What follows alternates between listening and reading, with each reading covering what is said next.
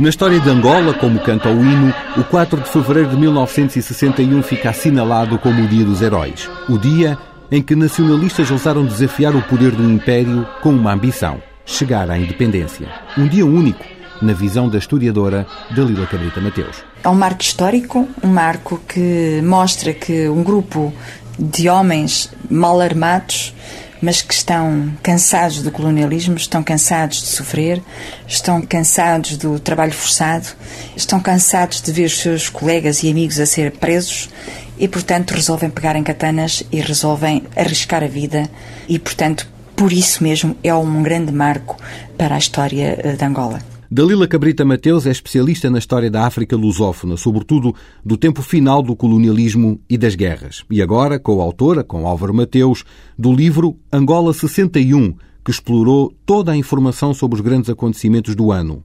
Os ataques às cadeias de Luanda e a sublevação do norte de Angola, 15 de março. Os dois autores investigaram a preparação dos ataques em Luanda para Álvaro Mateus concluir que a independência já andava na boca dos habitantes dos Moseques. Viva Angola, sim senhor. Não há grito nenhum, não há ninguém a dizer, digamos, viva eh, o MPLA, não tem sentido. Mas claramente o objetivo era a independência de Angola? Independência. Ou só, não, não. naquela altura, a libertação In, dos presos? Independência de Angola. A revolta nasce nos Moseques, ou bairros excêntricos, como os considerava o regime, e era ali que há muito se preparava um ato em Luanda. Havia conversas clandestinas nas esplanadas e nos torões quentes da cidade, mesmo nas matinés e nas longas noitadas de merengues e rebitas, nos almoços de funge regados com cervejas ou nos encontros noturnos a altas horas. Ouvia-se música, dançava-se ao som do centro.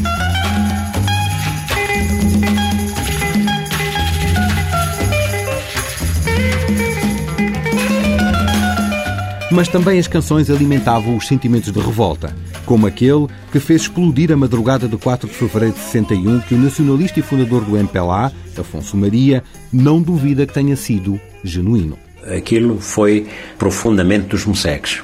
Né?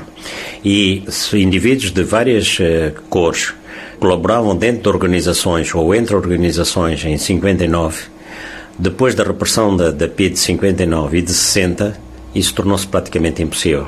A revolta, como qualquer revolta, ferve corações dos moceques. A fervura era apimentada com rezas, ritos, feitiçarias, as quimbandices, nos dizes do povo, e o sentimento de injustiça que passava pela cabeça de quem se sentia angolano, como Afonso Maria. Não sei se porque alguns tinham informação ou se porque se viam essa necessidade, se dizia isto agora só a catanada, só a porrada. Não sei se isso correspondia a uma análise ou se isso era já eh, formulado por alguém mais que tinha alguma informação. Mas, eh, de facto, foi uma surpresa eh, bastante geral. E foi mesmo à catanada que o povo se rebelou, numa madrugada que assustou a população branca, a viver na tranquilidade que a cidade oferecia, o céu quase caiu. Pelo menos o sentimento passou pela cabeça da jovem Celeste Miranda. Estávamos em Luanda, foi de madrugada, só estava eu, o meu irmão, que era mais novo, e a minha mãe. Ouvimos o tiroteio de madrugada e ficamos muito assustados, não sabíamos exatamente o que era. O meu pai não estava connosco nessa altura, estava no interior. Não nos tínhamos apercebido de grandes acontecimentos em Luanda. Pensávamos que aquilo fosse exercícios militares e, e nessa forma de pensar ficamos tranquilamente até de manhã. Um foguete acionado no bairro vizinho da cadeia de São Paulo rebentava às 4 horas da manhã, dando sinal para que mais de 150 homens, segundo alguns relatos, mais de 250, de acordo com outros, vestidos com camisolas e calções pretos e de katanas em punho, largassem os bairros a caminho das cadeias. No documentário televisivo A Guerra, um dos ativistas contou ao jornalista Joaquim Furtado aquelas horas quentes. Naquela noite é difícil conhecer quem, porque era noite. O grupo era demais. Naquela noite, eu falo a minha verdade, não sabia mais que o senhor Cônico está aqui. Mas nós tínhamos o senhor Simão, que era dirigente naquele lugar. É que nos fez agora a última oração da entrada para a ação. Lá dentro, na prisão de São Paulo, os grupos de presos que há meses preparavam a fuga resolviam avançar pegando em todos os objetos que fossem cortantes. Os primeiros ataques provocavam a morte a um cabo da Polite Silva. Foi decapitado, sendo a primeira vítima da longa madrugada luandense.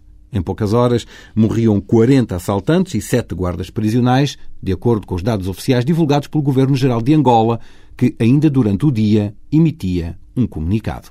O Governo-Geral de Angola tem recebido nestes últimos dias informações vindas do estrangeiro dizendo que se preparava uma alteração da ordem pública em Angola.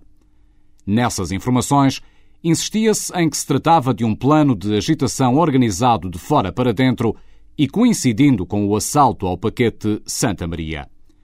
Efetivamente, durante a noite passada, três grupos de indivíduos armados pretenderam assaltar a casa de reclusão militar, o quartel da Companhia Móvel da Polícia de Segurança Pública e as cadeias civis de Luanda, tendo havido baixas tanto nas guarnições destes estabelecimentos como entre os assaltantes.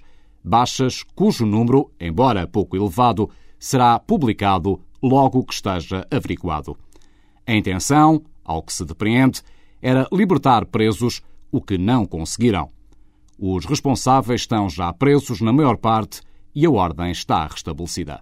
Na televisão e na rádio oficiais, os oráculos do regime faziam passar a mensagem que o ato fora apenas único, sem consequências e sem repetições. Na cidade, a jovem Celeste Miranda nem se apercebia do que se tinha passado horas antes. De manhã é que soubemos que tinha havido o assalto às cadeias de Luanda e ao...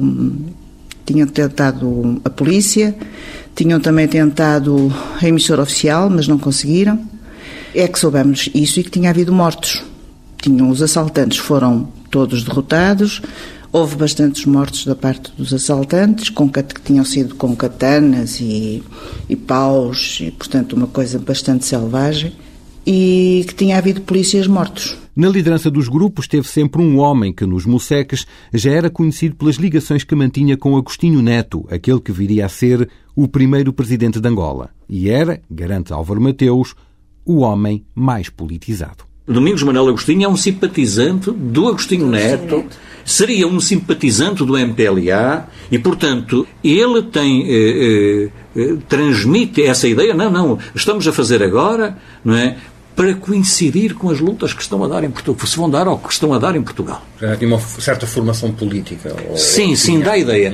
E o contactos com alguém que lhe transmite alguma formação e ideias, tem ideias mais esclarecidas. Talvez por isso, dias depois, o MPLA, através de dirigentes a viver no exterior, apressava-se a reivindicar o atentado. Mário Pinto de Andrade e Lúcio Lara, fundadores do movimento um ano antes, emitiam um comunicado em nome do Comitê Diretor do MPLA, chamando a PIDE, a Gestapo portuguesa, condenando a repressão e revelando que meses antes tinham sido mortas 25 pessoas ligadas a movimentos de oposição.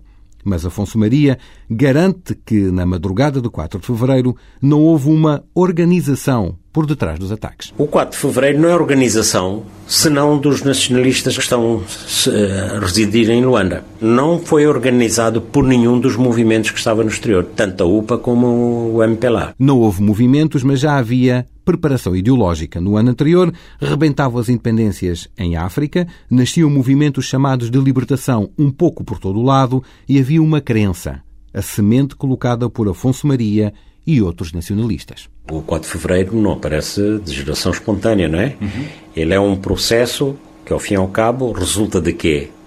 Resulta de terem falhado todas as vias anteriores, portanto, há apenas que recordar que isso é sabido, não é?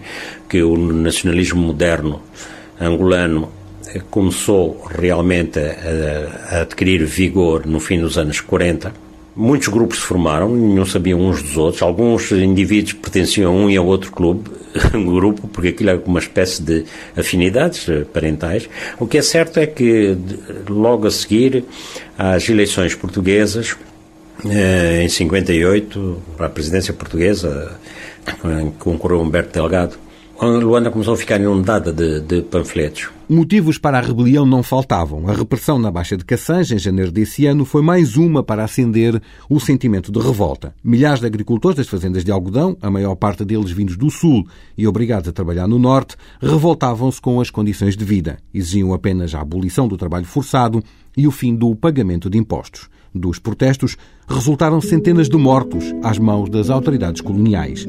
Eram estas condições de vida que até inspiravam poetas, também eles nacionalistas, e anos mais tarde inspirou a música de Rui Mingas, que se transformou quase num hino.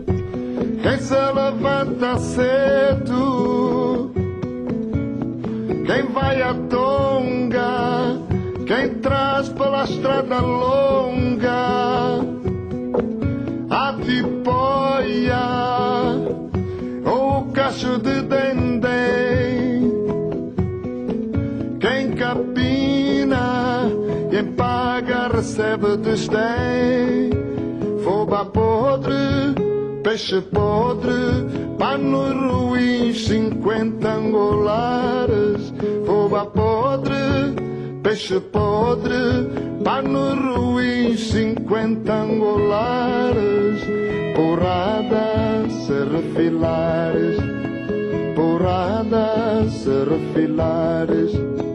Foram estas condições que os agricultores de Cassange decidiram não suportar mais. Durante dois dias foram queimadas sementes, algumas pontes sobre os rios apareceram destruídas e houve ataques às missões católicas, a lojas e a casas de colonos. As tropas portuguesas reagiram, colocando em ação as companhias de caçadores especiais e aviões que lançaram bombas incendiárias. Mas já antes, até houve avisos de militares que Dalila Cabrita Mateus descobriu, mas Lisboa, na altura, ignorou por mais relatórios que façam, que até militares façam anteriormente a estes acontecimentos, porque há militares que fazem relatórios dizendo, por exemplo, sobre a baixa do Cassange, não é? Que não, não se consegue distinguir um, um, homem de uma mulher, tal é, tal é a magreza, que é uma penúria, que é uma completa desgraça. Quer dizer, nada disto uh, faz crer a Salazar que de facto aquela população venha pegar em armas e queira correr de lá com os portugueses ou queira matar os portugueses. É? E nem com o 4 de fevereiro ele ficou com os sentidos alerta? Não, não, não, não ficou.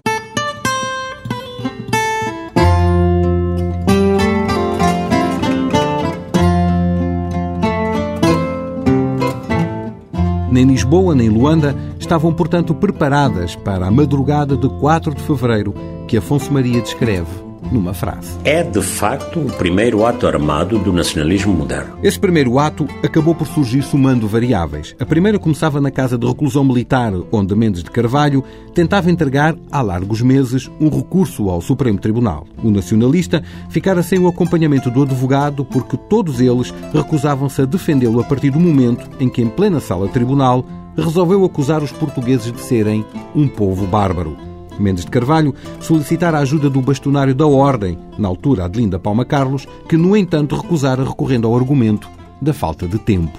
O nacionalista angolano, hoje escritor com o pseudónimo Wanyanga Chitu, virava-se então para o advogado Luís Saias, que, ao aceitar, recomendava o envio de uma procuração com muita urgência.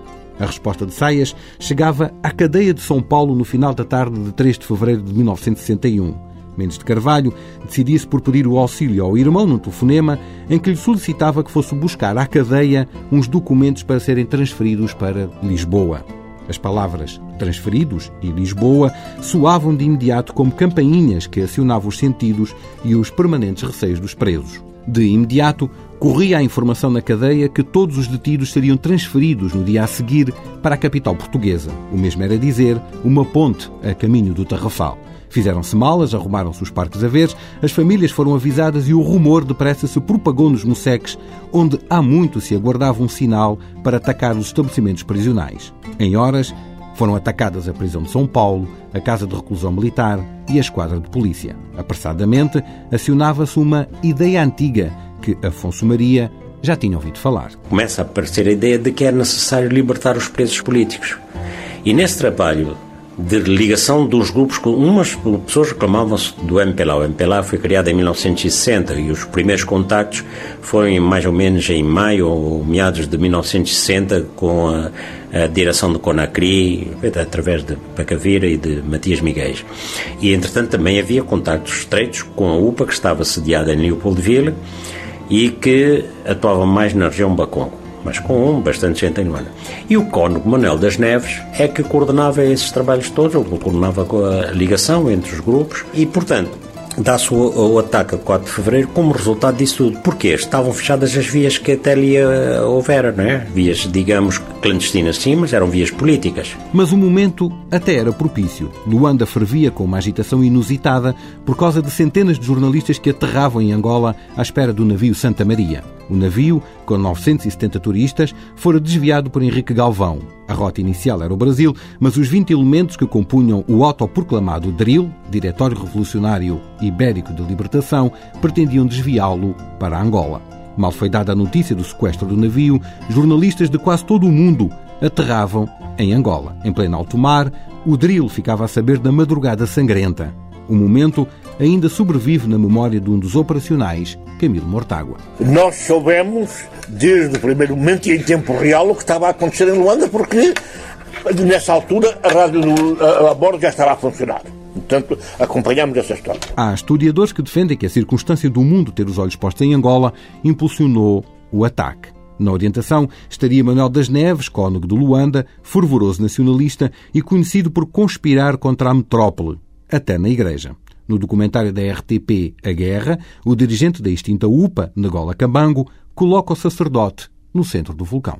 Foi uma ação fundamentalmente eh, concebida, estruturada, organizada e levada a cabo por elementos afeitos à, à UPA, sob a, sob a orientação do Corno Manuel das Neves.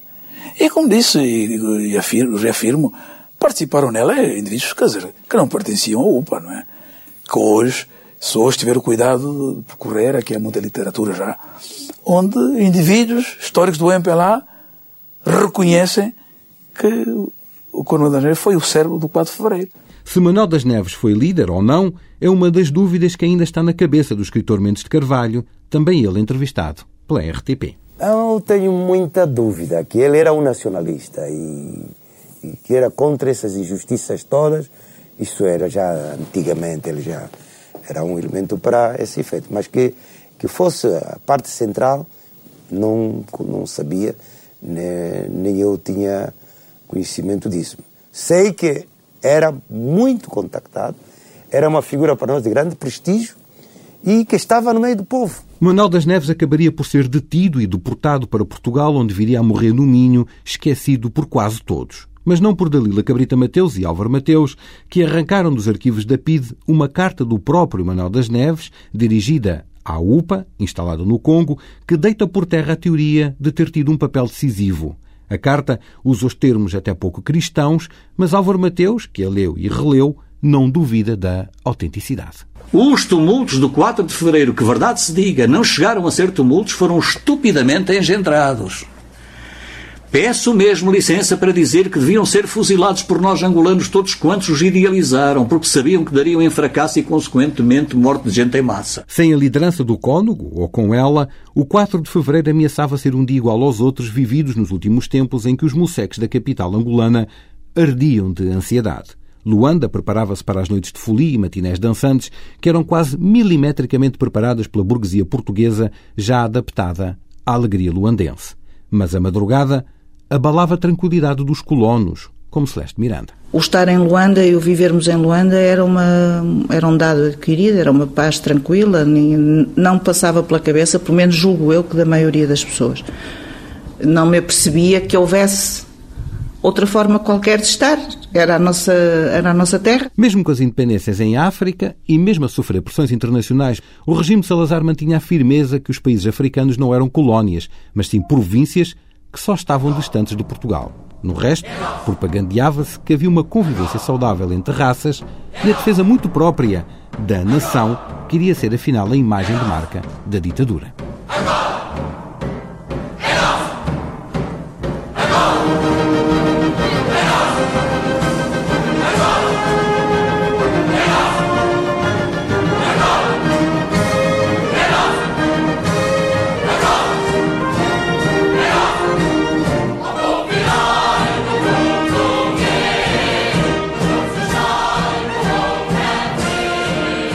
Luanda não estava preparada, muito menos a metrópole poderia prever estes acontecimentos, vivendo debaixo de um regime que usava e abusava da censura, mantendo os acontecimentos em África fora da órbita das notícias.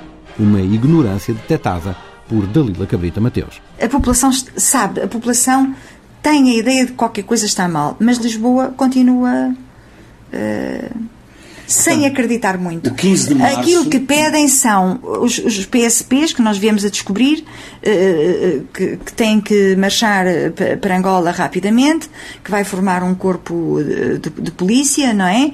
Mas... Uh, eles pensam que aquilo vai ficar pacificado assim e que não vai haver mais nada. Apesar de colhidas de surpresa, depressa as autoridades metropolitanas se iriam recompor. Logo a seguir à madrugada de 4 de fevereiro, juntavam-se a milícias que começavam autênticas caças ao homem pelos moceques. A violência e a represália tomaram conta da cidade, lembra Afonso Maria. Depois disso, há muita gente, veio uma repressão tremenda. Hum? umas provocações feitas pela PIDE e por uh, extremistas brancos e que andaram de, noites nos no Moceques a, a espancamentos e a tiroteio, mataram gente e há depois um novo ataque às prisões, uns dias depois, mas já sem, sem, sem como é que é dizer, eh, sem resultados, porque já as forças portuguesas estavam prevenidas. Né? A parte branca de Luanda mobilizava-se e borbulhava o desejo de vingança detectado logo pelo governador Silva Tavares. Anos depois, em entrevista a Joaquim Furtado, Silva Tavares mostrava ter a memória fresca dos funerais dos sete polícias mortos. Eu fui a esse funeral e eu ia pelo caminho e vi, estava ali numa, numa serração e estavam lá uns, uns pretos a rir. E eu disse, vocês Pensei para mim mesmo, vocês estão a rir, mas algum destes brancos vê vocês a rir, vocês arriscam-se. E quando ia entrar no cemitério, comecei a ouvir tiros. Morreram pretos. No mesmo documentário, Dino Matroce, um dos dirigentes máximos do MPLA, mas na altura nacionalista ainda sem filiação, relata o que sentiu na pele. Muitos que foram presos, tirados das cadeias ou levados às suas casas à noite, e enterrados aí assim fora de Luanda, uns 20 e tal quilómetros, cavavam buracos, eram atirados aí assim, depois passava o trator por cima deles, enterraram. Havia essas valas comuns. Durante os dias que seguiram, havia rusgas diárias aos moceques. Eram detidas pessoas apenas porque estavam em grupo, ou por serem negras, ou simplesmente porque usavam calções ou camisas pretas. Formaram-se milícias de brancos, armados, que não hesitavam em abater quem lhes parecesse suspeito. Mas os jornais, por exemplo, o Diário de Lisboa, em Portugal, insistiam em transmitir um outro mundo. Reina tranquilidade em Luanda, apesar dos últimos acontecimentos provocados por agitadores. Compreende-se a exaltação de todo o povo de Luanda, profundamente emocionado ao ser descoberto um grupo de indivíduos que, a soldo e pertencendo ao movimento de agitação comunista, agora apontado contra a Península Ibérica, deram mostras de regozijo no momento em que baixavam à terra as sete vítimas do crime cometido pelos seus apaniguados.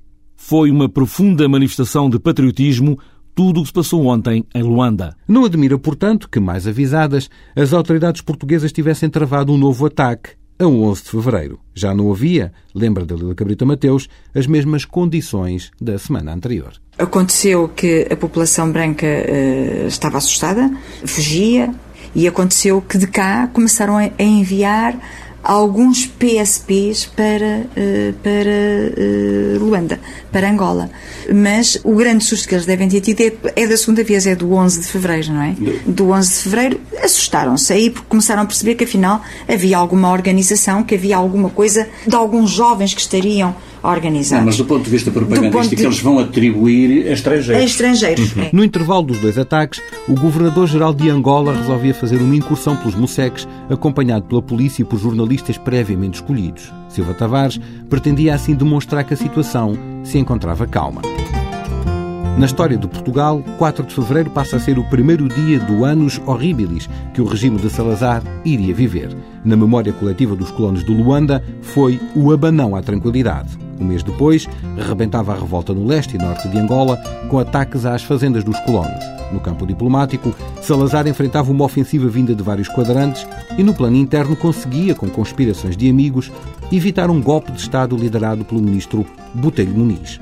Em sete varas, Salazar iria optar por uma fuga em frente. É precisa uma explicação para o facto de assumir a pasta da Defesa Nacional mesmo antes da remodelação do governo que se verificará a seguir, a explicação pode concretizar-se numa palavra e essa é Angola.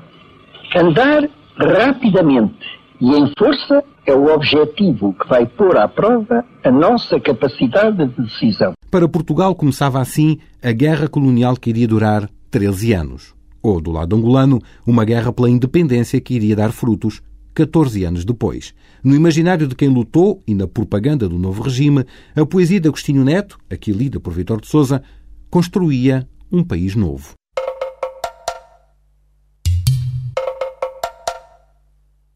Antigamente era o eu proscrito. Antigamente era a pele escura noite do mundo. Antigamente era o canto rindo lamentos. Antigamente era o espírito simples e bom. Outrora tudo era tristeza. Antigamente era tudo sonho de criança. A pele, o espírito, o canto, o choro eram como a papaya refrescante para aquele viajante cujo nome vem nos livros para meninos. Mas dei um passo, ergui os olhos e soltei um grito que foi ecoar nas mais distantes terras do mundo. Arlém, Pequim, Barcelona, Paris, nas florestas escondidas do novo mundo. E a pele, o espírito, o canto, o choro brilham como gumes prateados. Crescem, belos e irresistíveis, como o mais belo sol do mais belo dia da vida.